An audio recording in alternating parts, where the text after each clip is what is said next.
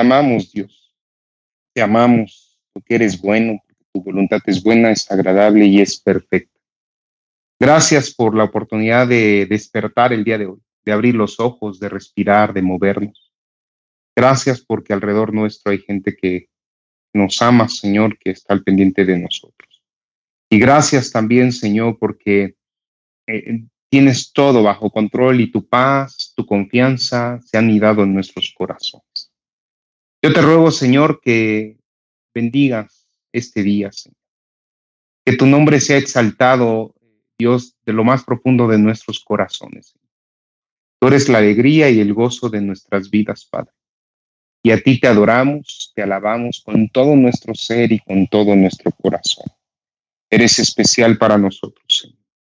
Eres lo más importante. Y hoy venimos a rendirte culto, a darte honra y gloria, Señor. Te rogamos, Padre, que tu Santo Espíritu, Señor, descienda a nuestros corazones, toque nuestras mentes y cautive todo lo que somos. Queremos ser moldeados a imagen tuya, semejanza tuya, Señor. Desde ahora y para siempre, en el nombre de Cristo Jesús.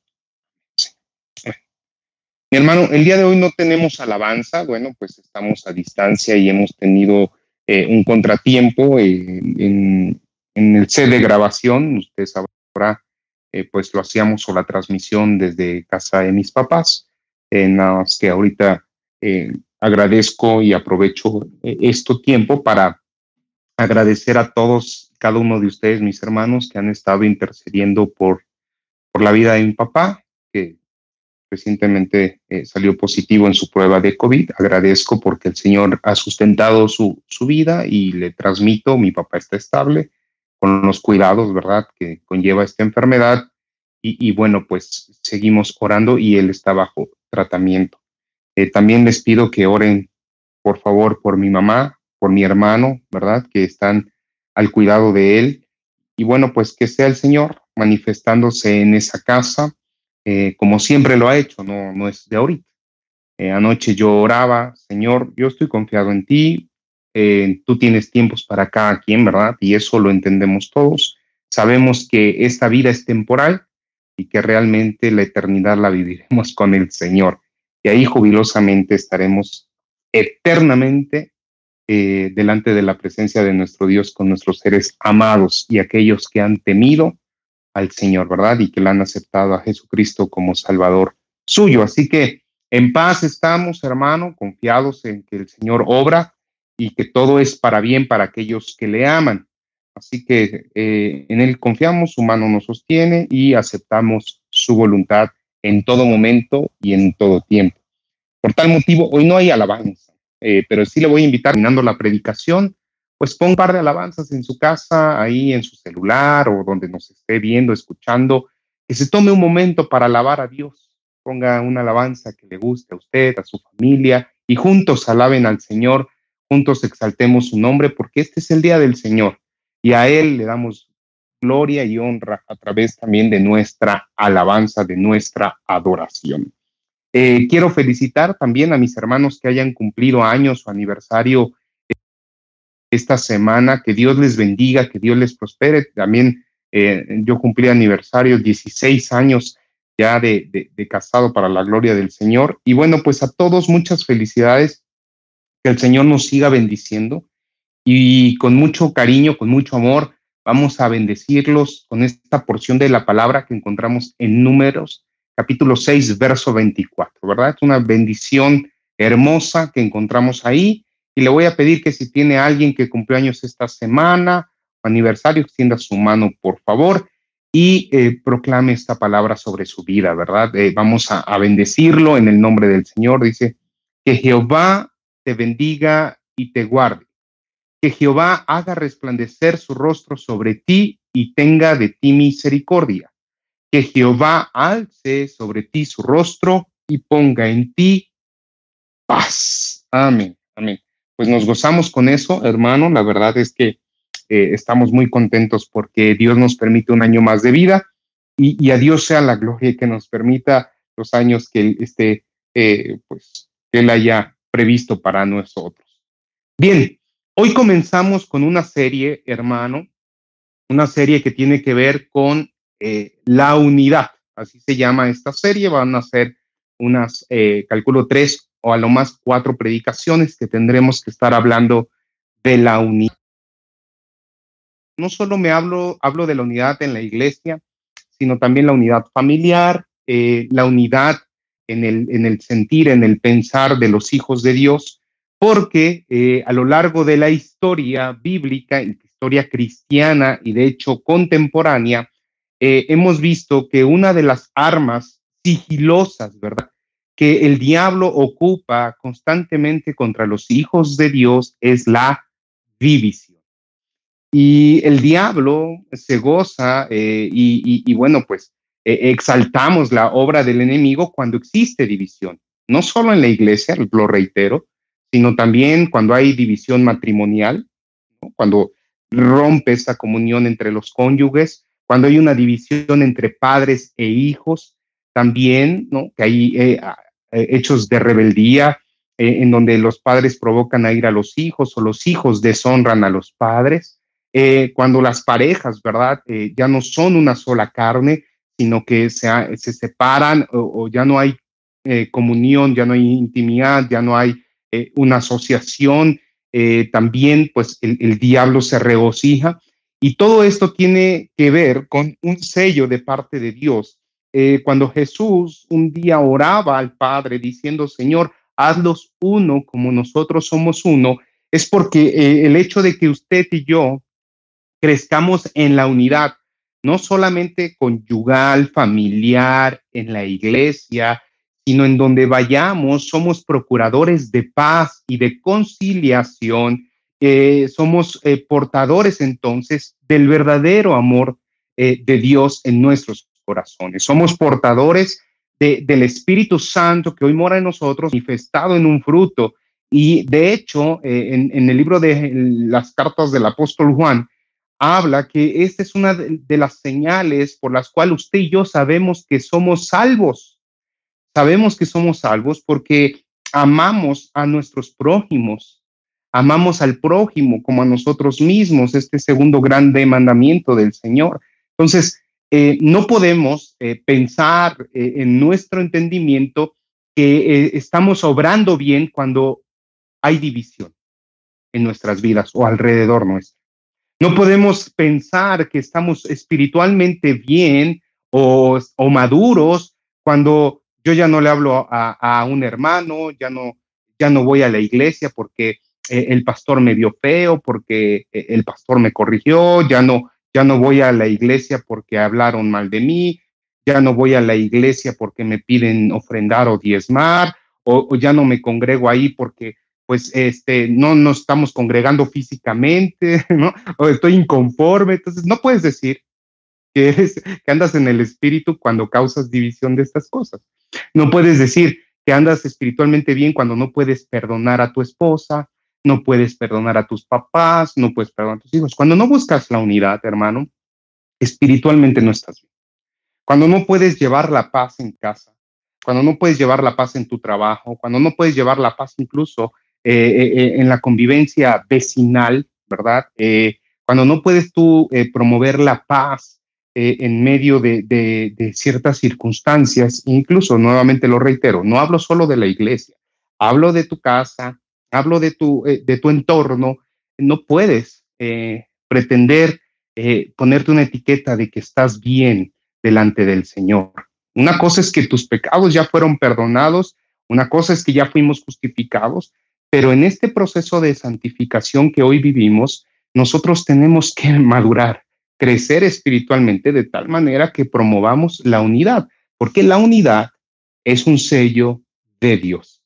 Y hoy eh, voy a empezar esta serie hablando como conforme al ejemplo del apóstol Pablo atacando el problema de unidad que empezó a existir en una iglesia, no en nuestra iglesia, y ojalá en tierra prometida podamos eh, hoy tener el discernimiento, ¿verdad? Y la capacidad para cerrar puertas, ¿verdad? Eh, y no dar lugar al diablo, porque esas cosas son del diablo, hermano. Y, cualquiera de nosotros podemos ser usados por el diablo para traer división. Cualquiera de nosotros, no me exento. Yo también puedo generar división al momento de que no pueda yo perdonar o conciliar o hacer que las cosas ocurran de manera íntegra delante del, Señor en la iglesia, como responsable de la iglesia, pues yo tengo que promover estar juntos. Y, lo vamos a platicar eh, ahorita poniendo el ejemplo de la iglesia en Corintio. Te recordará, hemos hablado de, Corintio como una iglesia sui generis en cuanto a su eh, eh, población, en cuanto a la gente que se congregaba ahí, que venía de distintas regiones, era un paso comercial muy importante del imperio romano, en aquellos entonces era el paso hacia Asia, ¿verdad?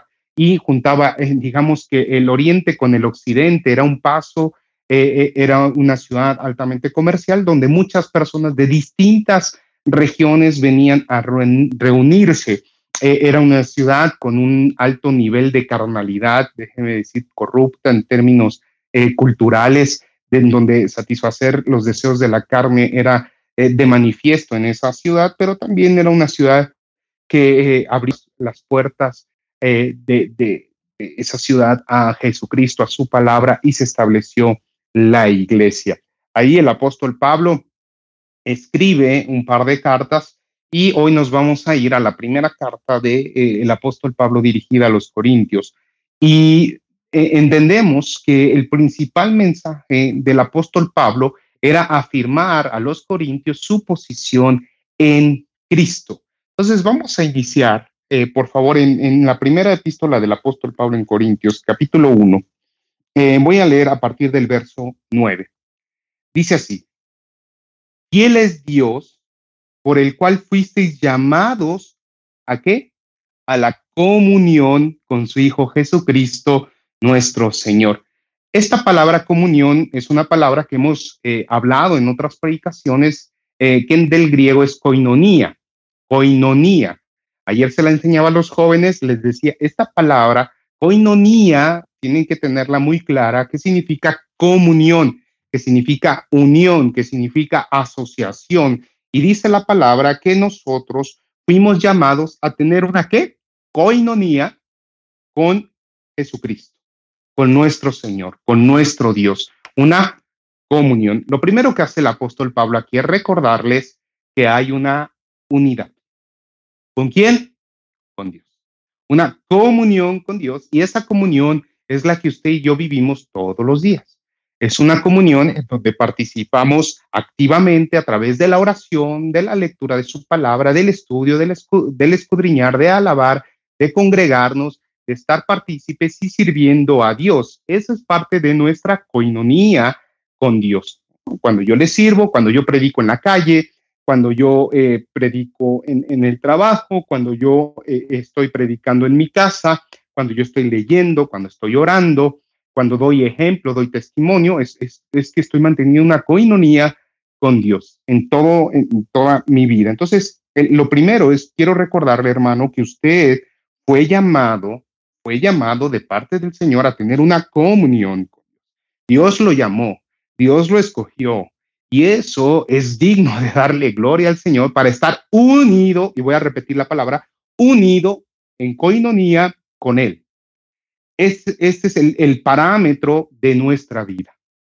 Yo, al estar siendo un pacificador y, y a ser llamado ministro de la reconciliación, porque así nos dice la escritura, que somos parte de este ministerio de la reconciliación, yo tengo, tengo que entender que también cuando yo me uno con mis hermanos, estoy en comunión con quién? Con Dios. Porque cuando yo me uno con mi hermano, tengo que pasar por alto a veces la ofensa, tengo que perdonar hasta 70 veces 7, tengo que limpiar mi corazón de toda amargura y yo tengo que incluso humillarme a veces y el amor verdadero todo lo soporta para yo estar en comunión, porque cuando yo estoy en comunión con mis hermanos, entonces estoy en coinonía con Dios. No puedo decir que estoy en coinonía con Dios cuando algo no está bien con alguien. No dice incluso la escritura que cuando, cuando vas a dejar tu ofrenda, si, si recuerdas que tienes algo con, con alguien, eh, dejes ahí tu ofrenda, vayas y te reconcilies, ¿verdad? Y busques la paz y busques estar bien con aquel que estás distanciado. ¿Por qué? Porque otra vez la división, el distanciamiento son señales del diablo. eh, un pueblo dividido no prospera, eso es, eso es bíblico. Por lo tanto, hermano, usted tiene que buscar siempre estar en paz en la medida de lo posible, dice la, escritura en Romanos, con todos, ¿no? Con un amor fraternal, Romanos 12, eh, un genuino amor fraternal, un amor de hermanos, en donde nosotros podamos vivir en coinonía, porque cuando la gente nos mire y nos mire en comunión, va a ver el sello de Dios en esa iglesia. Y una de las cosas que a mí me enorgullece mencionar, y no por vanidad ni para exaltarnos, es que Tierra Prometida eh, hemos cuidado mucho esta característica, de que cuando la gente entre, se sienta amada. Y no, de, no un amor fingido, no, no un amor eh, simple, sino realmente un genuino amor en donde tú puedas eh, sentir que en los momentos malos hay alguien para levantarte y que en los momentos buenos hay alguien para gozarse. Eh, este, este tiempo y esta identidad en Cristo que nos une y, yo creo que en este tiempo de pandemia muchos de ustedes han experimentado la coinonía de la iglesia.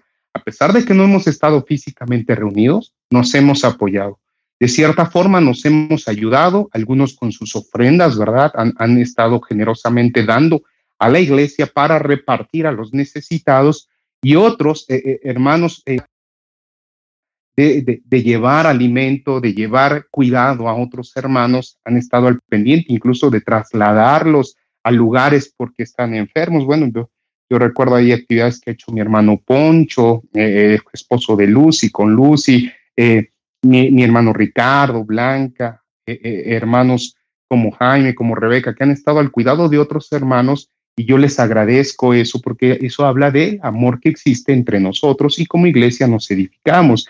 También pues hoy veo eh, el caso de Edith, ahí le agradecí recientemente el cuidado que tuvo con mi mamá cuando se lastimó el brazo, Brenda, bueno, mucha gente diría cosas o me faltarían nombres, pero todos han estado involucrados de cierta manera. Eh, Diana, mi hermana Mine, ahora con, con Marielia, con mi hermana Cristina, bueno, con mi hermana Alejandra Cavazos, todos, todos, todos hemos estado al pendiente de todos, hermano. Y eso no acabaría de decir aquí la lista de gente que ha estado al pendiente y les agradezco en verdad. A los que no nombré, disculpen por no hacer la mención, eh, porque de repente se me, se, me pasan, pero les amo y, y, ese amor es genuino y es recíproco. Y cuando ustedes necesitan, bueno, yo en lo posible he podido ayudar a algunos hermanos, tal vez eh, económicamente, en algunos con consejo, en algunos con presencia, a otros este, pues estando al pendiente y buscando que las cosas les lleguen. Entonces, eso es un sello de Dios.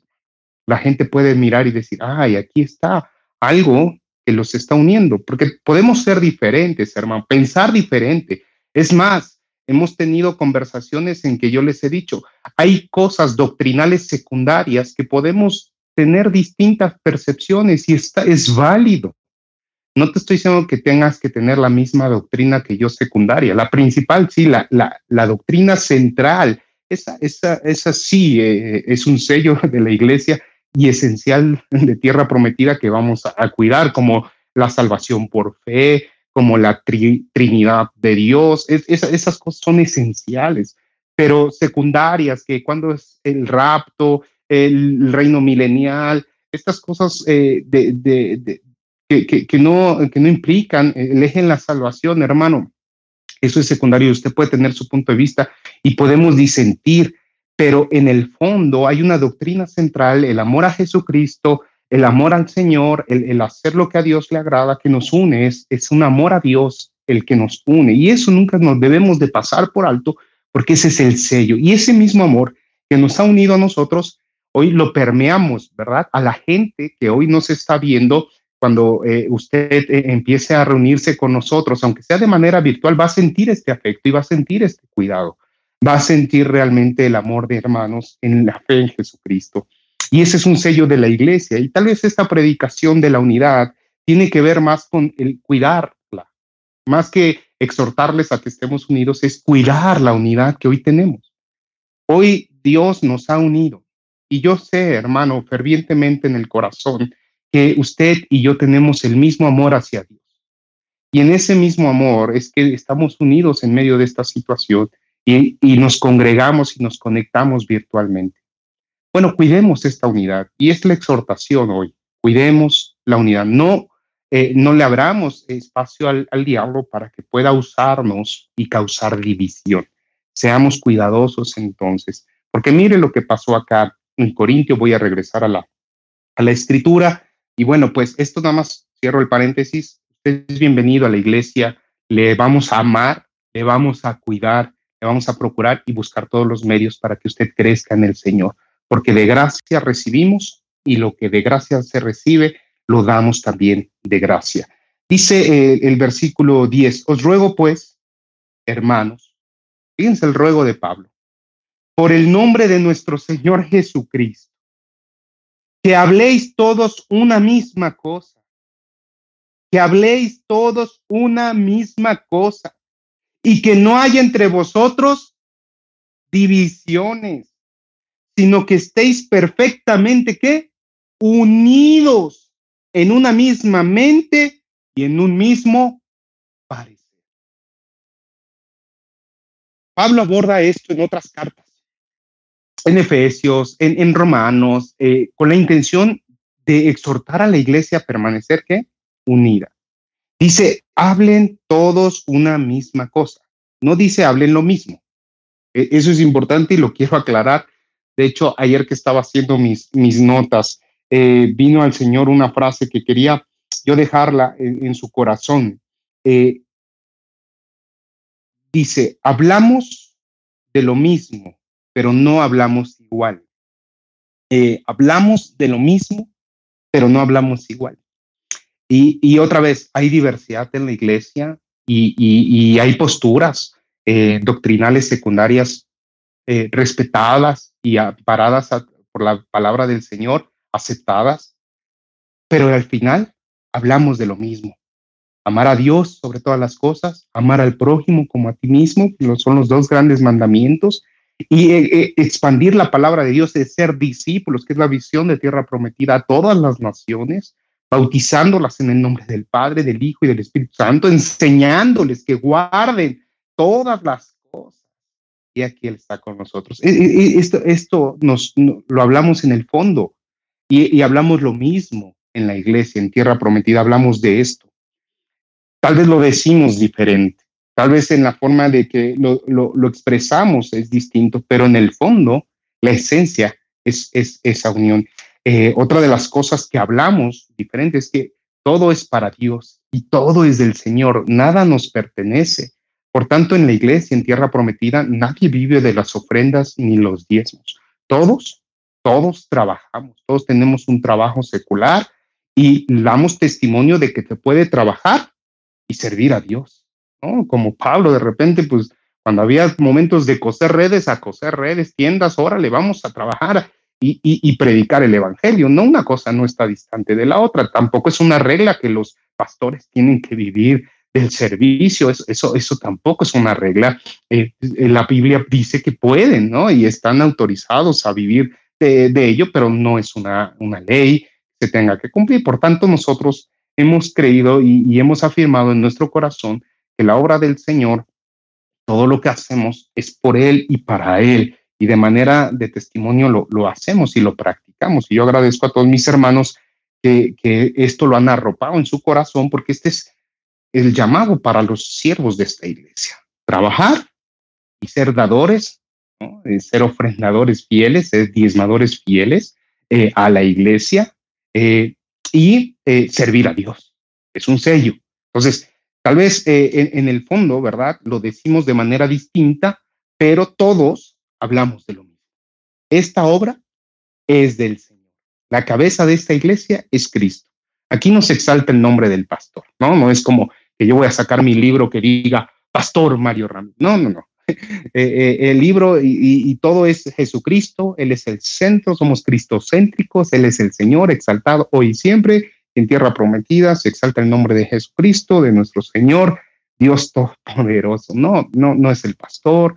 Eh, no, no hay un ministerio apostólico, nada de eso.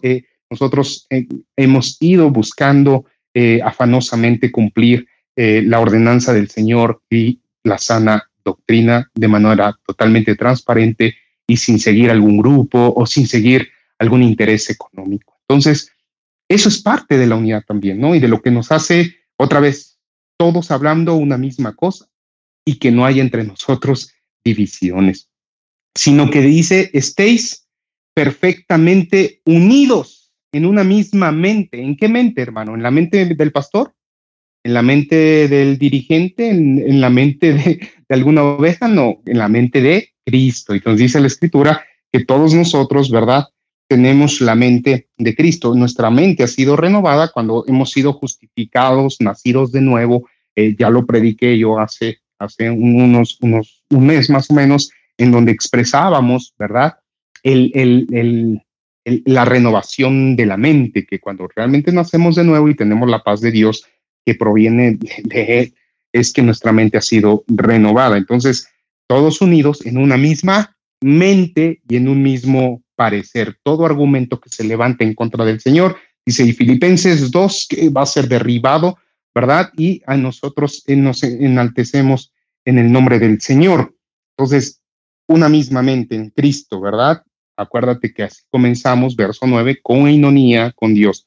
Entonces, ¿qué nos hace eh, eh, o qué nos exhorta Pablo aquí? Dice, no haya no haya división. Verso 11 dice, porque he sido informado acerca de vosotros, hermanos míos, por los de Chloe, que hay entre vosotros contiendas.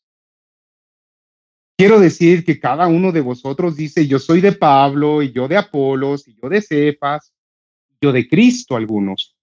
¿Acaso está dividido Cristo?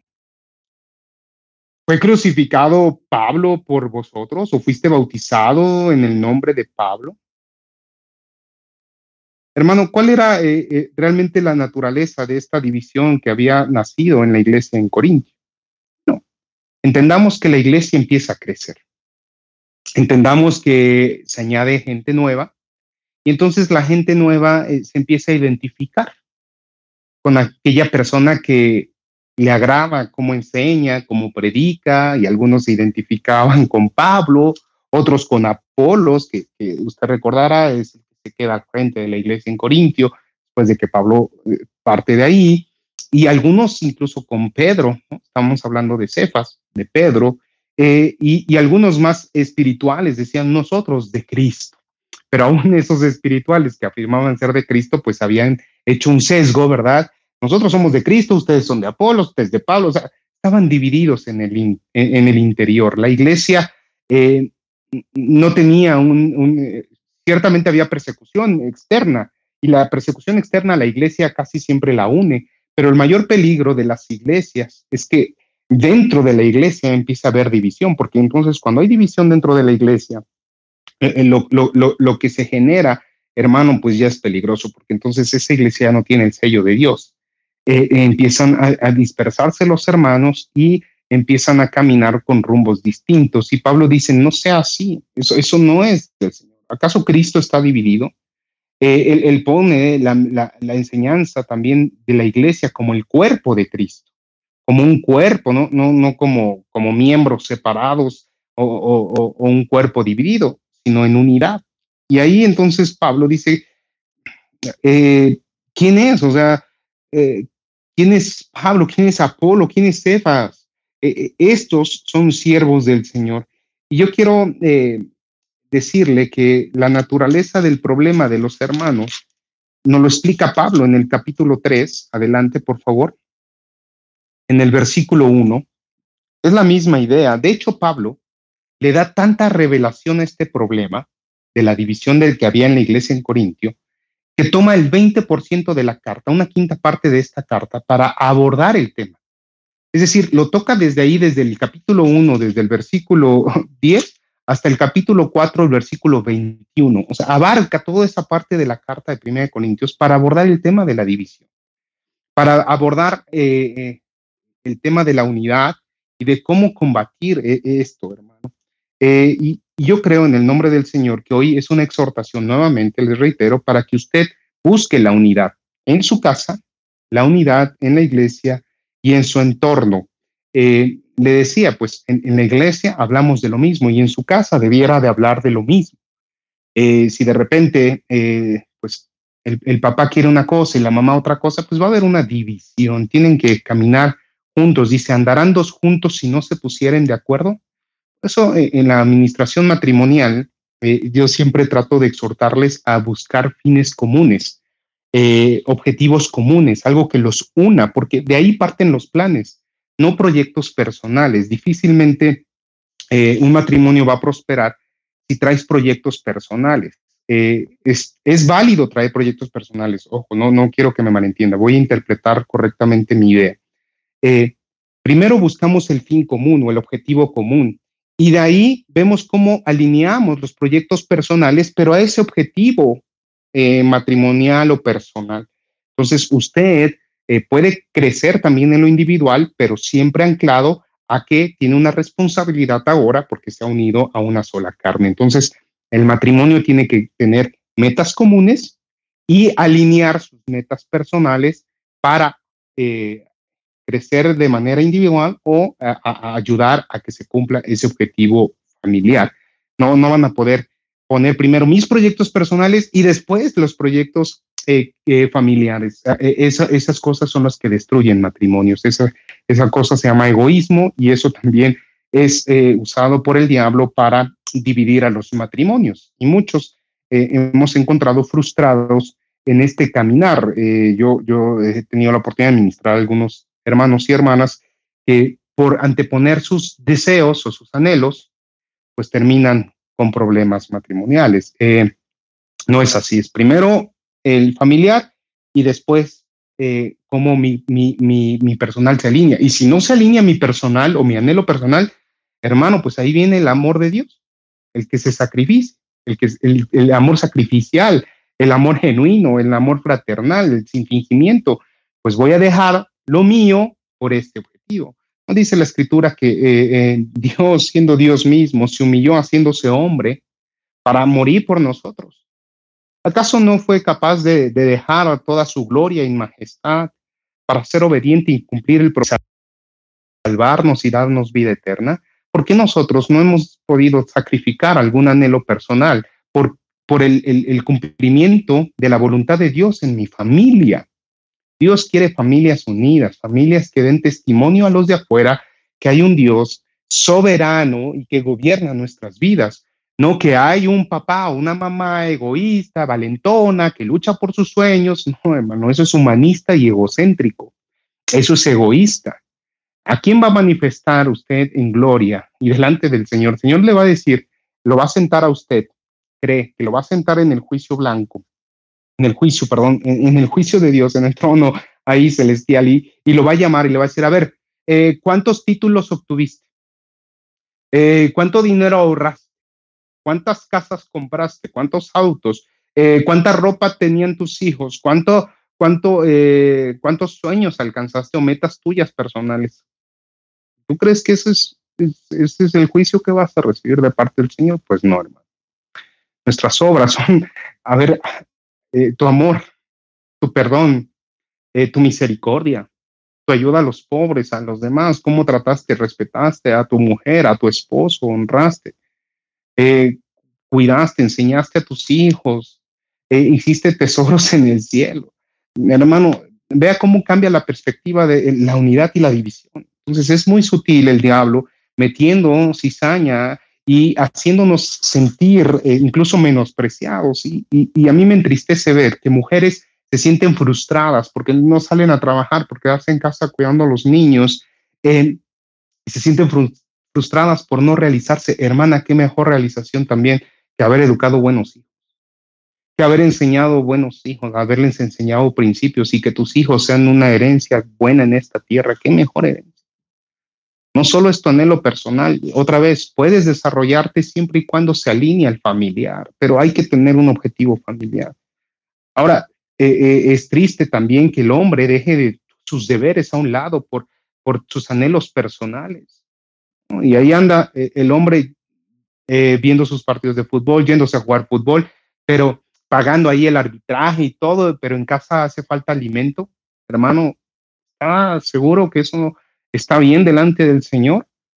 O, sea, por cumplir sus, sus, sus, anhelos personales, es que yo me lo merezco, es que yo trabajo, es que yo necesito salir con mis cuates, es que, hermano, e, esa decisión era en soltero, ya cuando está uno casado, primero se alinea al objetivo familiar y, y, si puede usted desarrollarse en el ámbito personal, lo hace, y si no, se sacrifica y lo entrega a su familia. Es lo honroso. Ah, usted va a trabajar y va a proveer a su familia, porque usted y yo como padres de familia tenemos que proveer para los nuestros. Si, no proveemos para los nuestros, somos peor que un incrédulo, dice la escritura. Entonces, hermano, otra vez, unión, unión. Permiemos la unidad, permiemos. Y, ojo, no estoy eh, lanzando un mensaje eh, machista ni, ni, que la hermana no trabaje y que se quede en casa. No estoy diciendo eso, hermano. No, ni, ni se ofenda mi hermana. Yo, si usted puede trabajar y ayudar a la casa en lo económico, está bien, pero alinee su propósito a lo familiar. Alinee. Lo primero es sus hijos. Y si sus hijos eh, necesitan más tiempo de usted, de su cuidado, de su esposo, porque a veces también me dicen, es que también él te tiene que involucrar. Claro, el papá es el sacerdote. De hecho, el papá, yo lo he hablado con, con hermanos en administración, he dicho, es tu responsabilidad enmarcar los principios de casa y la educación y la disciplina. Es tu responsabilidad. Tu esposa no está para, para disciplinar ahí. Claro que ella te apoya y disciplina, pero eres tú el responsable de llevar eso. Pero si estás ausente, hermano, es injusto entonces. ¿no? Y llegar y decirle a, tu esposa es que son tus hijos, es que mira tus. No, hermano, son tus hijos, es tu responsabilidad, es tu casa. Tengamos cuidado entonces del orden del Señor y de los principios que debemos de cuidar para mantener la unidad.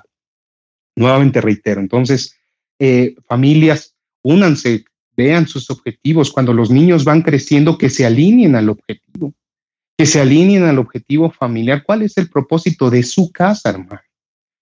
También es, eh, es bien fácil y he escuchado muchas familias declarar, Señor, mi casa y yo te serviremos. Hermano, usted ni sirve, ni sirve. Ni, ni siquiera se mete a su cita de estudio, es más, ni siquiera la oración cuando es noche de oración. Pero eso sí, mi casa y yo servíamos a ver. Eso es bien fácil, hermano.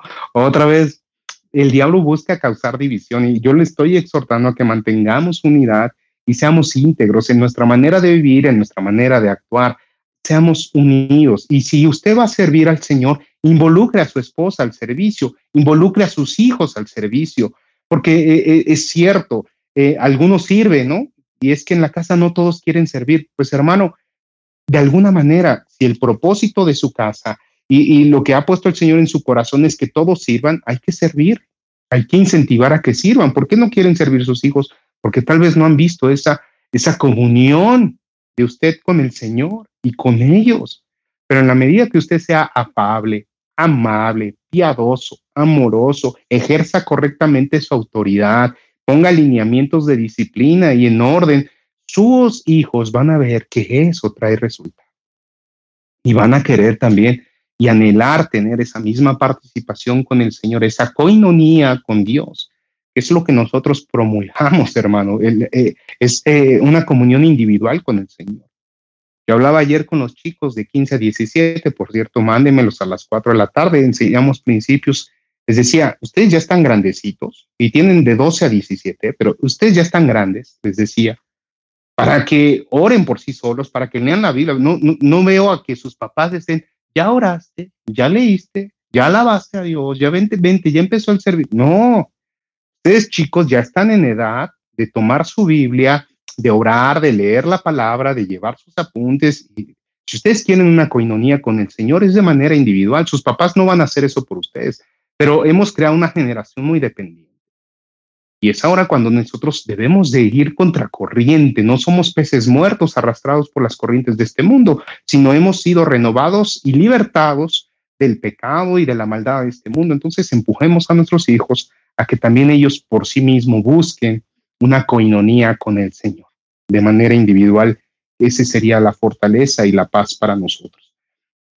Bien, e, espero estar siendo muy claro a la enseñanza y exhortándole a, mantener la unidad, hermano, en su matrimonio y también con sus hijos y en la iglesia. Bueno, y en el trabajo ni se diga, va a haber gentes que, o, hermanos, o, o jefes o compañeros de trabajo que lógicamente son carnales, son mundanos, que no tienen temor de Dios y usted pudiera ser abusado al ser una persona noble, una persona eh, amorosa, piadosa, que incluso se da la milla extra, no se sienta usted mal si hace eso en su trabajo, porque la justicia es de Dios.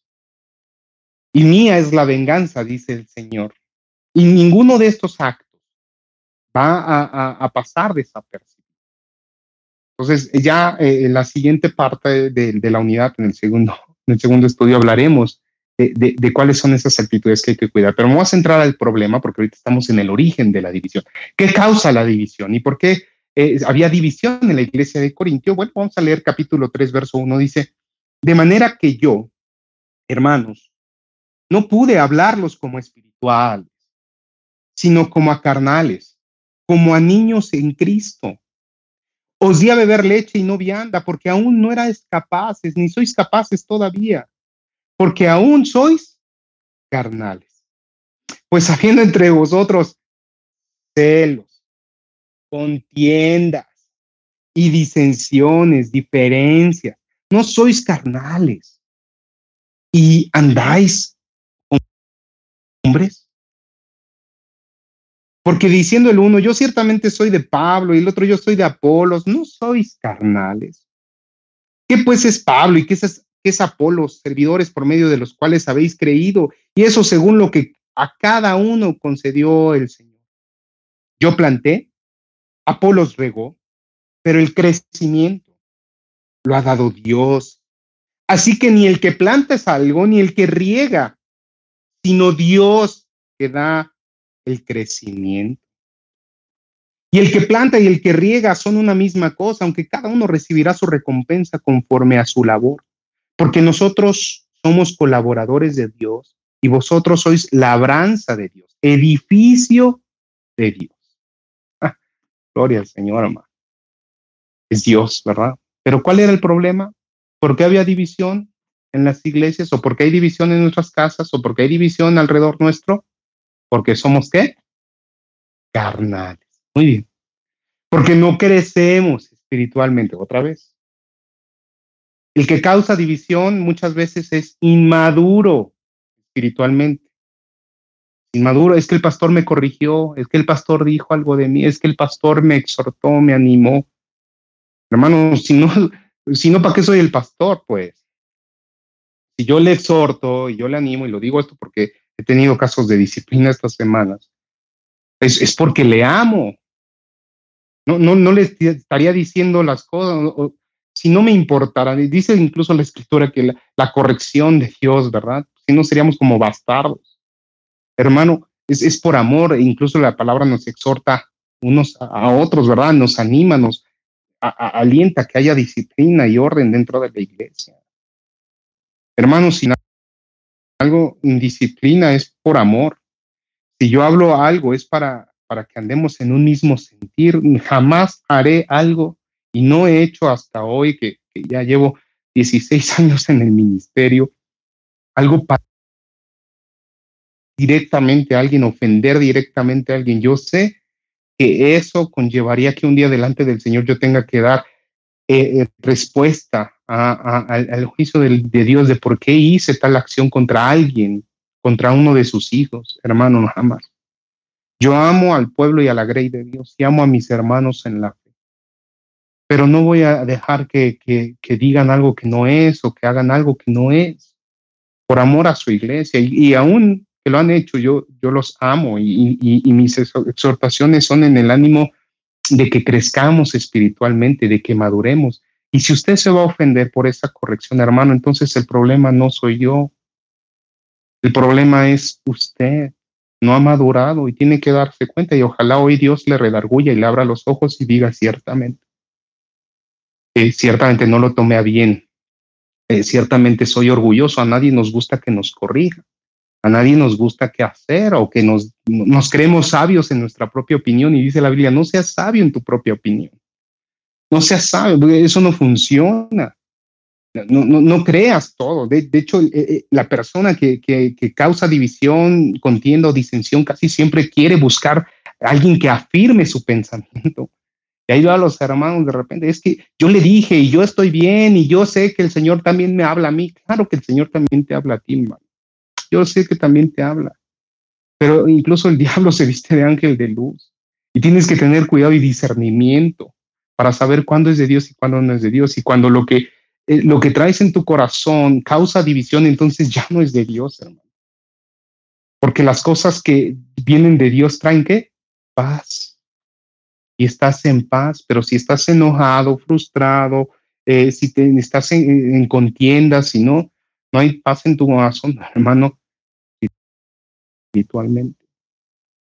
Y eso mismo pasa en los matrimonios y en las familias. Los jóvenes, ayer lo, lo expresaba otra vez, son berrinchudos cuando no les dan por su lado, cuando no les autorizan algo. ¿Y qué quieren hacer los chicos? Están enojados, se encierran, no quieren oír nada, no quieren saber nada, empiezan sus chantajes. Hermano, ¿quién es el inmaduro? ¿El que dijo no o el que no aceptó el no? Piénselo. Es lo mismo. Pasa en la iglesia, pasa en la, en, la casa, pasa en el trabajo, pasa en, en la vida, en nuestro entorno. Busquemos ser entonces maduros en la fe y crezcamos en la fe. ¿Quién da el crecimiento? Dios. Dios, hermano. No lo da una persona. No, no, no lo obtienes tú por ti mismo. Es otra vez en coinonía con Dios que nosotros podemos ir creciendo en el Señor. Es mi comunión, es mi oración, es mi, es, es, es mi lectura, es, mi convivencia, eh, eh, es el escuchar su palabra, el estar leyendo su palabra, el estar escuchando predicaciones y aprovecho para anunciar que ya están los podcasts subiéndose a las plataformas en donde usted va a poder escuchar estas predicaciones y de años anteriores en eh, plataformas de, que reproducen podcasts. Incluso ya también estamos en Amazon Music. usted puede escuchar y hoy nos escuchan eh, yo siempre había mandado saludos aquí en, México, eh, eh, de hecho en Sudamérica, en Brasil, en Estados Unidos, en Canadá, pero ahora también ya nos escuchan también en Europa y, eso me da mucho gusto porque sé que es la obra del Señor y, y no en, un tema de, de, vanidad o de vanagloria, sino en el sentido de que la palabra y la santa palabra y la sana doctrina se siga esparciendo, porque crecen las iglesias de falsa doctrina, de la doctrina de la prosperidad, de la sobreabundante gracia, crecen rapidísimo, la gente tiene comezón de oír, pero están escuchando incorrectamente, están escuchando lo que no es palabra del Señor, son verdades a medias y uno tiene que entender cuál es la doctrina y lo que realmente cimienta nuestro, nuestra vida espiritual y ese es Cristo, es la piedra angular, es su voluntad, es la soberanía del Señor sobre nuestras vidas. Entonces, Hermano, la división se causa por la naturaleza propia. Por eso yo le decía, cualquiera de nosotros podemos ser usados por el diablo para causar división. Tengamos cuidado. Cualquiera de nosotros y en cualquier parte, no solo en la iglesia, también en la casa. Se tiene que reconocer en casa cuando se excede. Cuando según están discutiendo el hombre y la mujer, yo siempre he dicho, Alguien tiene que tener cordura y darse cuenta que eso ya no es del Señor. Alguien tiene que tener mesura y decir, espera, estamos discutiendo. Y el Señor nos llama a ser pacificadores, expresemos nuestras diferencias de forma respetuosa. Pero no, el matrimonio son gritos, son eh, jaloneos, es a ver quién puede, a ver quién gana, a ver quién tiene la razón. No, no, hermano, en, broma el pastor, eh, si no me recuerdo, el pastor Max eh, comentó una anécdota de, de, un hombre ya muy grande que había cumplido muchos años de casado y le dijo, ¿cuál ha sido el secreto de su matrimonio? Y dice, lo resumo en pocas palabras. Es, sí, mi amor, tú tienes razón. y bueno, pues eh, es en tono de broma, hermano, pero al, al final es cómo logramos la paz, cómo logramos la paz. usted y yo tenemos que, que cuidar la forma en que nos expresamos, en que en que realmente eh, damos el fruto del Espíritu. Recuerde, empieza con amor, gozo, paz. Esos frutos deben de manifestarse en su vida, hermano. Y es señal de crecimiento espiritual. Es señal de que usted ha dejado de ser un niño.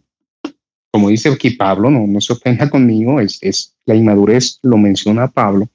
Eh, y también que ha pasado de una vida carnal a una vida espiritual que se ha revestido de un nuevo hombre. Entonces, crezcamos, hermano.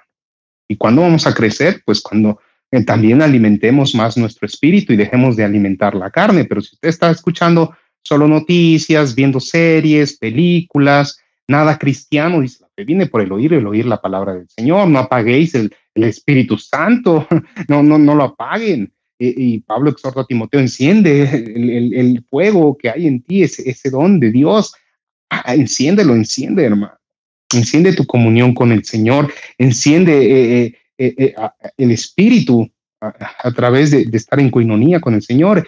Y, recientemente le decía a un hermano, esto es como cuando vas a, acampar y, o, vas a un día de campo y pones el carbón y lo tienes que encender, no, no con trucos, pero cuando tienes que estarle soplando ahí al carbón, ¿qué pasa si le dejas de soplar? Bueno, e, eso rojito que habías logrado se extingue, hermano, tienes que estarle soplando y soplando y soplando y soplando y duro y duro y duro, porque si no se apaga, bueno, así en la vida espiritual, hermano, hay que estarle soplando y cada vez más en oración, lectura de la palabra, y esto no me refiero a que seamos religiosos ni fanáticos, hermanos, sino que llevemos una vida íntegra en el Señor, que podamos levantarnos, agradecer a Dios y antes de dormir agradecer al Señor y que cuando estemos en soledad también tengamos comunión y cuando estemos en familia podamos tener un momento juntos, hablar del Señor. Eso es, hermano, dar fruto y crecer y madurar. Pero cuando en la casa se habla de carnalidades, cuando se permite más eh, lo, humano, lo, lo natural, que lo de Dios, cuando usted deja escuchar más a sus hijos música del mundo que alabanzas, cuando usted les deja tener novios a temprana edad antes que amigos, cuando usted este, eh, les deja ver películas o, series sin control donde aparecen desnudos, sexo explícito o, implícito, lenguaje morboso, cuando usted permite todas estas cosas, hermano, no se extrañe que sus hijos estén en rebeldía, en egoísmo, eh, con, con, con apatía, con ansiedades, con afanes.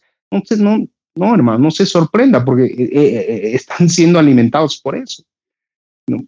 Hay una división, está alimentando la carne y van a seguir siendo niños espirituales. Cuando usted ponga una brecha y cuando usted ponga limitaciones y cuando usted también lo vean quitar una serie porque tiene un lenguaje obsceno, grosero, cuando usted lo vean también apagar la televisión cuando sale un desnudo, cuando usted a usted lo vean quitar la radio y poner alabanzas, cuando usted lo vean leer la Biblia levantar una oración en donde esté, eh, eh, tus hijos van a estar mirando eso.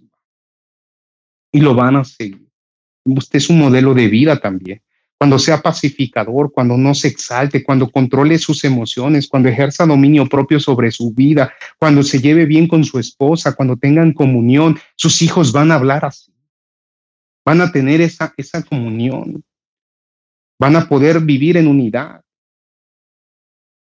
pero no podemos porque somos todavía inmaduros, todavía hay celos, hay contiendas, disensiones. Hermano, no. Si hay una diferencia, háblela y piadosamente lleguemos a acuerdo. Yo siempre he tenido la puerta abierta para que hablemos, hablemos. Y si usted tiene una diferencia conmigo, yo jamás le voy a negar hablar conmigo. Ni voy a decir, saque cita, estoy muy ocupado. A veces me tardo en contestar, pero le regreso siempre la llamada. Pero no lo voy a bloquear, no le voy a, no, no, no le voy a, cambiar mi número telefónico. No, no. Estoy abierto. Y es más, lo he dicho prudente y sabiamente, que si algo que yo predico aquí usted no está de acuerdo, tiene todo el derecho de venir y decirme con argumento bíblico, pastor, yo no estoy de acuerdo y buscaremos un acuerdo. Y si no, si es una doctrina secundaria, yo, yo lo respetaré a usted y usted me respetará a mí y punto. Y seguimos avanzando para la gloria y exaltación de Cristo y listo, todo en el amor, con respeto, en el Señor. Eso hablaría de madurez, hermano. Así es como se crece, así es como, como eh, seguimos fortaleciendo la iglesia estoy extendiendo un poco más, aprovechando que no hubo alabanza, pero quiero cerrar con esto. Evalúe en este primer episodio de la unidad, evalúe por qué hay división alrededor de usted. Genuinamente, genuinamente, póngase usted delante del Señor. No acusando a otros, porque justificarse en otros es inmadurez también. Es inmadurez.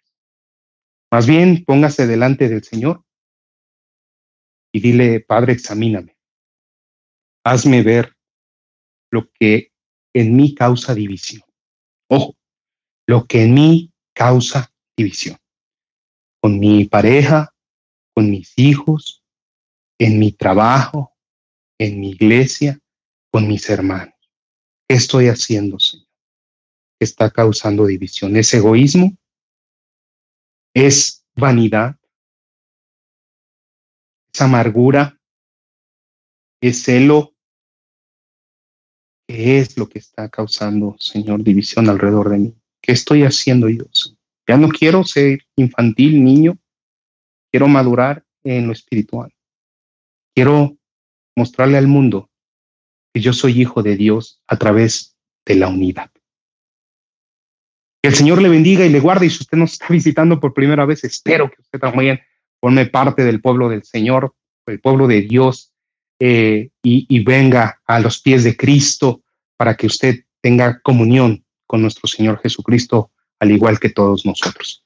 Padre, gracias. Aquí está tu iglesia, aquí están tus hijos, eh, que has justificado, Señor, que estás santificando y que un día glorificarás. Gracias porque nos has puesto en una iglesia, Señor, que busca exaltar tu nombre, pero no de labios, eh, no con eh, cosas ostentosas, Señor, ni siquiera con un lugar ostentoso. Porque tú, no quieres estos sacrificios, Señor, tú, tú quieres eh, Dios, santidad, quieres obediencia, amor genuino entre nosotros. Dios, ¿y qué mayor muestra de amor entre nosotros que la unidad? Y te ruego, Padre, porque sigas manteniendo en tierra prometida lo que nos ha unido, Señor, nuestra fe en ti, nuestro amor primeramente a ti y que si hay algún conflicto entre hermanos, puedan ellos resolverlos ahora, en este momento, terminando esta reunión, ellos puedan llamarse, comunicarse y, buscar la reconciliación y buscar la paz, para que andemos en unidad, para que andemos juntos, porque es, ese es tu sello. Permite y quítanos de nosotros toda amargura, toda, eh, eh, todo mal pensamiento, Señor. Aquello que hoy genera que, que yo me aleje, Señor que la división es alejarme y yo no quiero alejarme de tu iglesia, de tu pueblo, de tus hijos, de mis hermanos. Quiero yo permanecer en lo que es genuino, en lo que es puro, en lo que es verdad. Permite, Señor, que podamos seguir caminando juntos y cuidando tu iglesia, Señor. Que tú es tu iglesia, es tu cuerpo, Padre. Bendito seas, Señor. Y redargúyenos a cada uno de nosotros en qué estamos mal y qué de nosotros ha causado división. Permite que seamos ejemplares en lo que decimos, Señor, y en lo que hacemos. Padre, gracias Dios. Y te ruego, mi Dios, por los que nos ven por primera vez. Eh, y, te, invito, hermano, que si tú nos estás viendo y quieres venir a, tener esta estrecha comunión con Dios, haz esta oración conmigo. Yo pongo las palabras, pero tú las sinceridad. Y conmigo, Señor Jesús, en esta hora reconozco he pecado, he vivido alejado de ti. Me arrepiento de mis pecados y necesito una vida nueva. Solo tú me la puedes dar. Hoy reconozco que Jesucristo es mi Señor y mi único Salvador. En el nombre de Jesús. Amén, amén. Hermanos, su nombre ha sido escrito en el libro de la vida, si fue sincero y genuino ese arrepentimiento. Viva ahora, como le dijo la, la mujer adúltera a Jesús. Anda, levántate, ve en paz y no peques más. Vaya en paz, hermano, en el nombre del Señor. Sus pecados han sido perdonados y el Señor le ha libertado, pero ahora viene lo importante. Su vida espiritual hay que alimentarla, comenzar de nuevo. Escríbanos un mensaje aquí en la descripción del video aparece la, página de internet, también el, correo donde podrá dejarnos sus datos y estaremos en contacto con usted. Hermano, vamos a orar por nuestros diezmos y ofrendas. Que el Señor nos siga manteniendo en unidad también en esto, poniendo nuestros bienes en, en unidad y con sabiduría para administrarlos y poderlo darlos a los hermanos que lo necesitan. También para sostener su obra y para mantenernos juntos, ¿verdad? En, los bienes. Señor, gracias por esta iglesia, gracias por tierra prometida. Gracias por mis hermanos que han buscado la forma de, de darte, eh, aún en medio de esta situación, Señor, han, han, han cedido de lo suyo, Dios, porque hay un corazón generoso, porque hay un corazón bondadoso, porque hay un corazón que te ama, Señor. Gracias, porque es una muestra tácita, tangible, de que nuestra confianza está en ti, Señor. Y venimos con agrado, con gozo a darte lo que es tuyo, diezmos, ofrendas, primicias, porque es para tu iglesia, es para tus hijos, Señor, que lo necesitan, para que tu reino se expanda en esta tierra también. Bendito seas, Padre, y, extiende tu reino, Señor, extiéndelo, te lo rogamos en el nombre de Jesús a través de nosotros, úsanos, Señor, y usa nuestros bienes. Aquí están, Señor, son todos tuyos, Padre. Bendice los hogares aquí representados y los que han dejado de, hacerlo, Señor, redargúyelos y muéstrales que es parte de su comunión contigo, Señor. Y los que no han podido, Dios, danos sabiduría para apoyarles también y que ellos, Dios, sean provistos para ser parte también de esta obra, Señor, de esta. Bendice ahora, Señor, en el nombre de Jesús. Lo poco, lo mucho que podemos darte, Señor. Tómalo, Dios. Es parte de nuestra honra, Señor. Gracias porque tú nos has sostenido y nos has provisto hoy y siempre. En el nombre de Jesús. Amén.